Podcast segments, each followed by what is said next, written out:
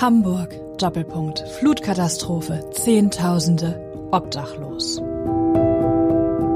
Bis zur Brust standen die Menschen im eiskalten Wasser. Heute die ersten Totenlisten. Aufbahrung in Altonaer Kaserne. Europa blickt auf Hamburg und Norddeutschland. Hamburg fragt, Doppelpunkt, warum wurde nicht früher gewarnt? Wir alle dürfen nicht nur Zuschauer sein. Das ist nur eine kleine Auswahl der Schlagzeilen, die in den Tagen nach der großen Flut im Hamburger Abendblatt zu lesen waren. Nach den bewegenden Augenzeugenberichten und der Frage, was Hamburg aus der Flut von 1962 gelernt hat, geht es heute in dieser fünften Episode darum, wie über die Sturmflut von 1962 berichtet wurde.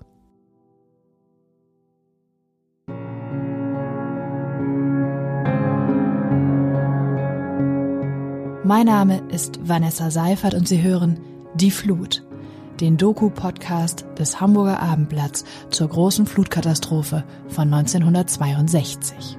Gelesen von Bernd Röttger. 17. Februar 1962. Eine Sturmflutkatastrophe von unübersehbarem Ausmaß hat in der letzten Nacht und heute früh die Nordseeküste, die Unterelbe und besonders Hamburg heimgesucht. Zehntausende sind obdachlos. Ob Todesopfer zu beklagen sind, ist im Augenblick noch nicht zu übersehen. Viele Deichbrüche haben weite Gebiete unter Wasser gesetzt. Katastrophenalarm von Cuxhaven bis Hamburg. Heute früh wurde in Hamburg erst das Ausmaß der verheerenden Sturmflut erkennbar. Vom Wasser eingeschlossene Menschen, weit mehr als 10.000 Keller unter Wasser, Strandgut auf den hafennahen Straßen der Innenstadt, unterspültes Pflaster, eingestürzte Wohnhäuser, weggeschwemmte Laubenkolonien. Das ist die Spur der Vernichtung, die eine einzige orkangepeitschte Sturmflutnacht hinterlassen hat. Was unzählige Menschen in Hamburg und auf der Unterelbe in dieser Nacht erlitten haben, ist nicht zu beschreiben. In stockdunkler Nacht hockten sie auf den Dächern ihrer Häuser, schrien sie verzweifelt um Hilfe, doch der Orkan riss ihnen das Wort vom Munde. Mehr als vier Meter stieg die Flut über Mittelhochwasser. Genau weiß man das noch nicht, denn die Pegel zeigten die Sturmfluthöhe nicht mehr an. Sie wurden überflutet. Das Unglück, das die Millionenstadt getroffen hat, begann am Freitagabend gegen 22 Uhr. Während Orkanböen mit Stärke 12 im Häusermeer wüteten, drang die Elbe über die Ufer.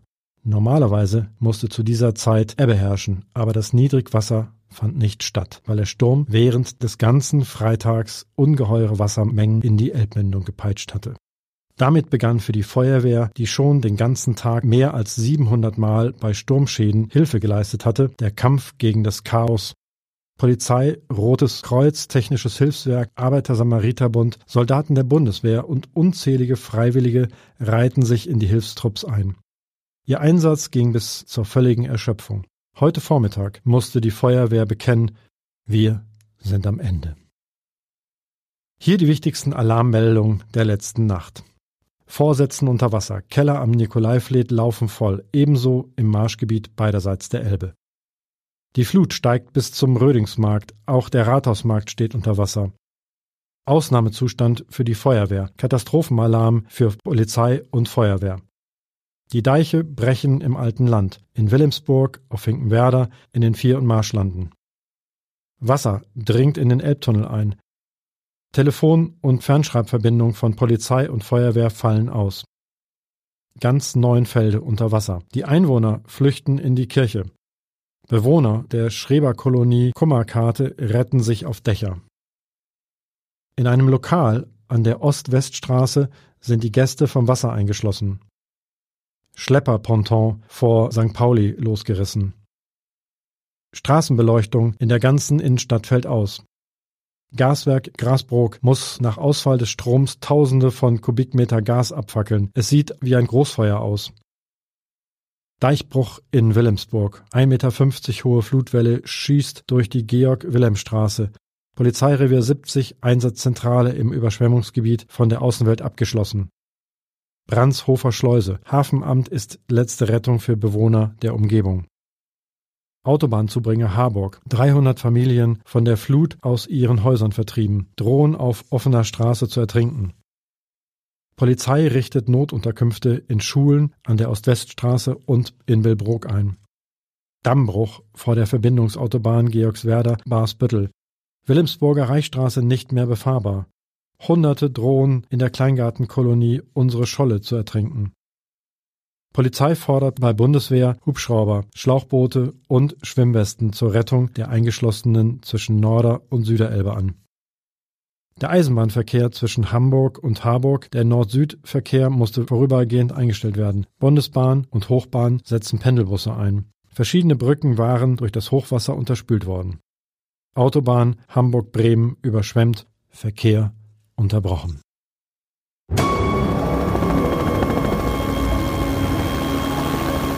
Ein Hubschrauber der Bundeswehr wirft den hungernden Menschen auf den Dächern von Wilhelmsburg das Notwendigste an Nahrungsmitteln, Trinkwasser und Wolldecken herunter. In pausenlosem Einsatz versuchen die Flugzeuge, den Menschen in der Wasserwüste zu helfen. Und genau das sehen wir am 19. Februar 1962 auf der Titelseite des Hamburger Abendblatts, wie ein Hubschrauber auf dem Dach in Wilhelmsburg landet. Die Schlagzeile dazu Hamburger, bitte helft! Ausrufungszeichen.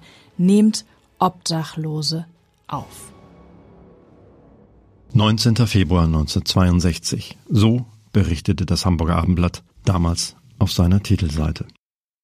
Hamburger helft. 40.000 Menschen sind immer noch obdachlos. Der Senat hat heute Mittag die Besitzer größerer Wohnungen aufgerufen, Obdachlose aufzunehmen. Die Sturmflutkatastrophe hat nach bisherigen Ermittlungen 119 Todesopfer gefordert. Mindestens 150 Männer, Frauen und Kinder werden noch vermisst. Rund 12.000 Hamburger sind noch immer vom Wasser eingeschlossen.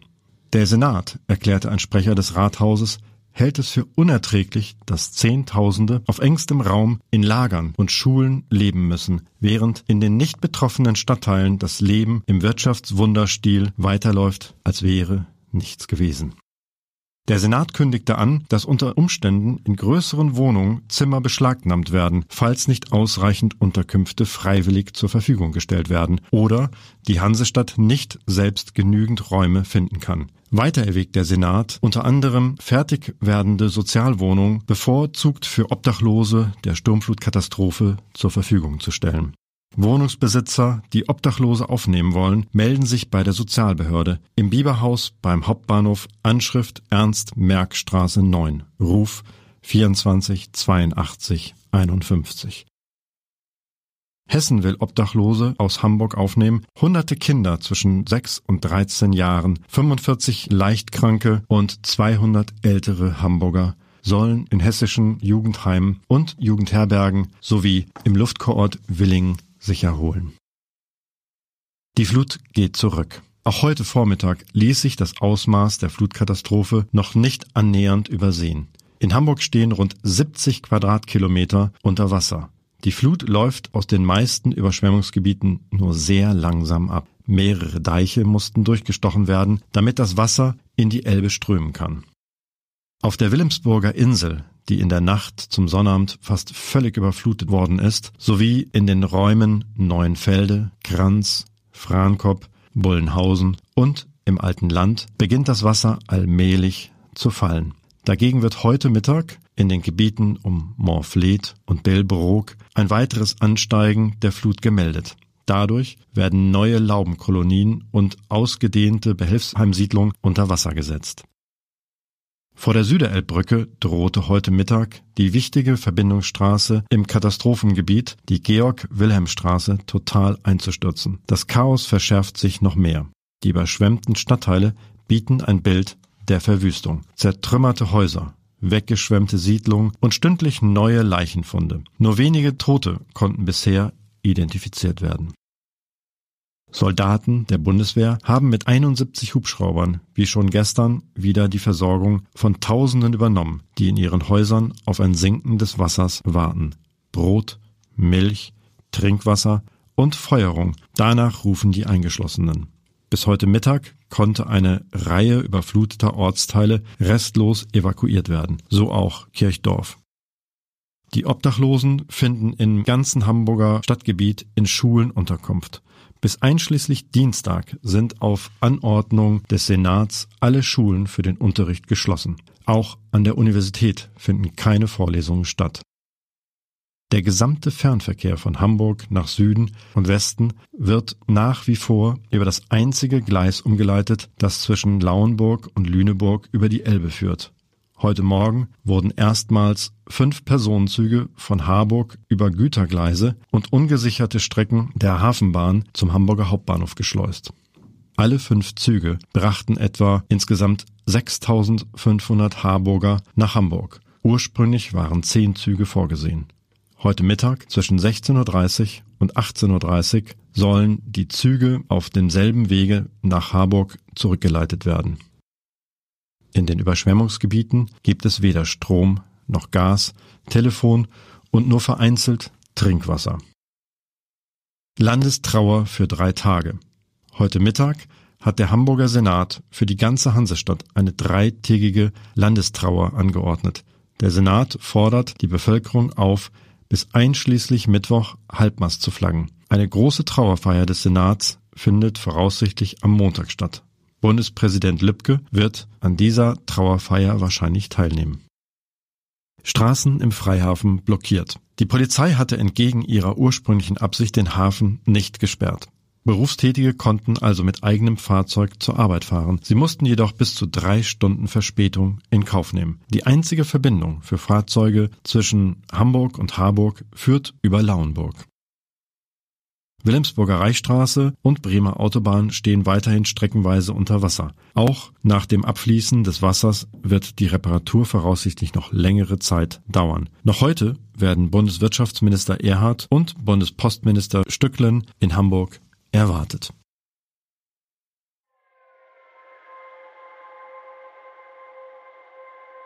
Diesen beiden Menschen nahm die große Flut alles, was sie besaßen. Sie haben kein Obdach mehr. Ratlos kauert die junge Frau neben ihrem zu Tode erschöpften Mann. Helft ihnen über diese Stunden der Trostlosigkeit hinweg. Gebt ihnen bitte eine Bleibe.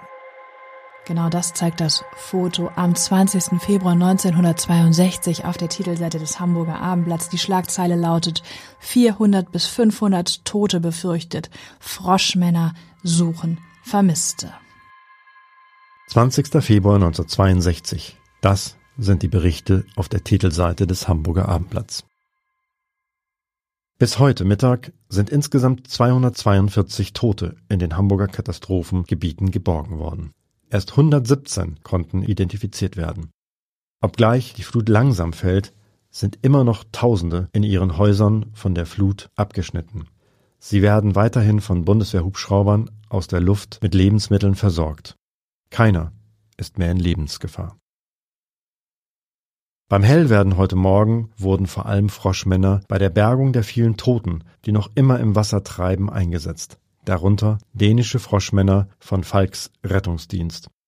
Beim Katastrophenstab wird befürchtet, dass etwa 400 bis 500 Menschen Opfer der Katastrophe geworden sind.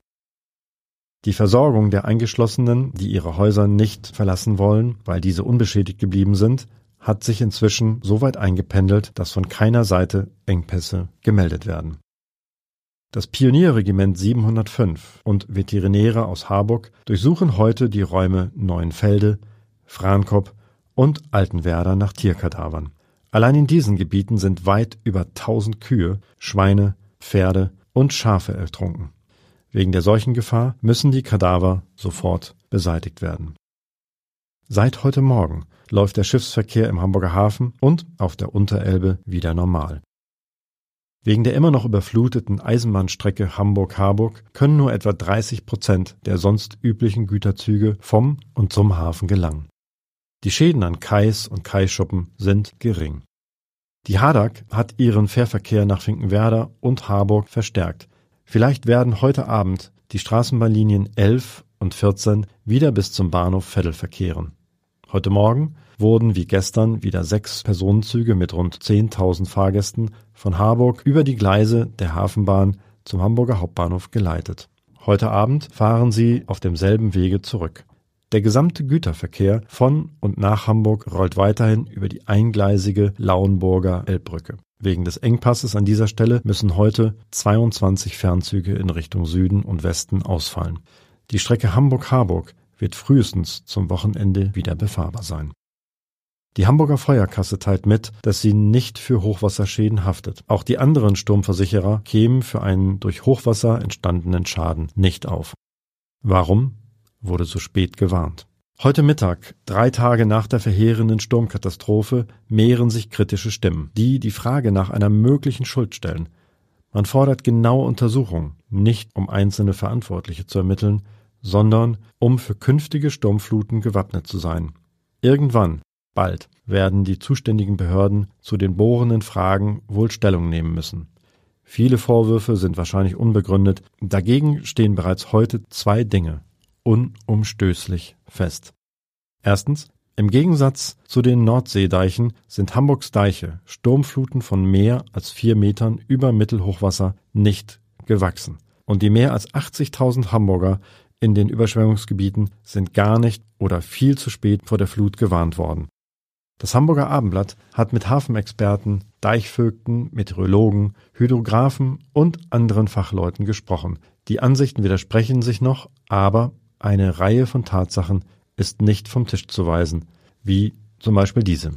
Die Hauptdeiche an der Unterelbe und an der schleswig-holsteinischen sowie an der niederländischen Nordseeküste sind zwar schwer beschädigt worden, aber sie sind auch heute noch im Großen und Ganzen intakt. Dagegen sind die Deiche an den Nebenflüssen der Unterelbe gebrochen. Die Flut drang also von hinten zu den Elbdeichen vor. In Hamburg ist die Situation angesichts des verästelten und unübersichtlichen Deichsystems auf der Wilhelmsburger Insel, bei Kranz, Neuenfelde, auf Finkenwerder und in den Vierlanden weit komplizierter. Noch 1959, nach der Überschwemmungskatastrophe in Holland, erklärten die Hamburger Behörden, dass alle Deiche im Hamburger Raum auf einen Hochwasserstand von 5,70 Meter eingerichtet seien. Unter Abzug eines Unsicherheitsfaktors, so hieß es damals, bedeutet das absolute Sicherheit bei einer Sturmflut bis zu 4,20 Meter.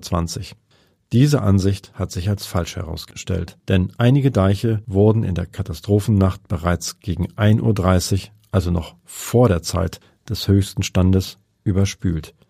Die Deichkappen wurden aufgeweicht, ein Deichbruch war unausweichlich. Außerdem wurden Schleusentore und Sturmflutwehre überflutet, weil sie zu niedrig sind. Dagegen lässt sich der Vorwurf, die Deichpflege sei in Hamburg unzureichend gewesen, nicht ohne weiteres bestätigen. Die regelmäßigen Deichschauen fanden erst vor wenigen Wochen statt. Es steht aber fest, dass die Deiche im Laufe der vielen Jahre gesackt sind, dass über sie im Gegensatz zu früher heute zum Teil ein schwerer Lastwagenverkehr rollt und dass sich der Wasserspiegel überall an der Nordseeküste aus bisher nicht geklärten Gründen geringfügig gehoben hat.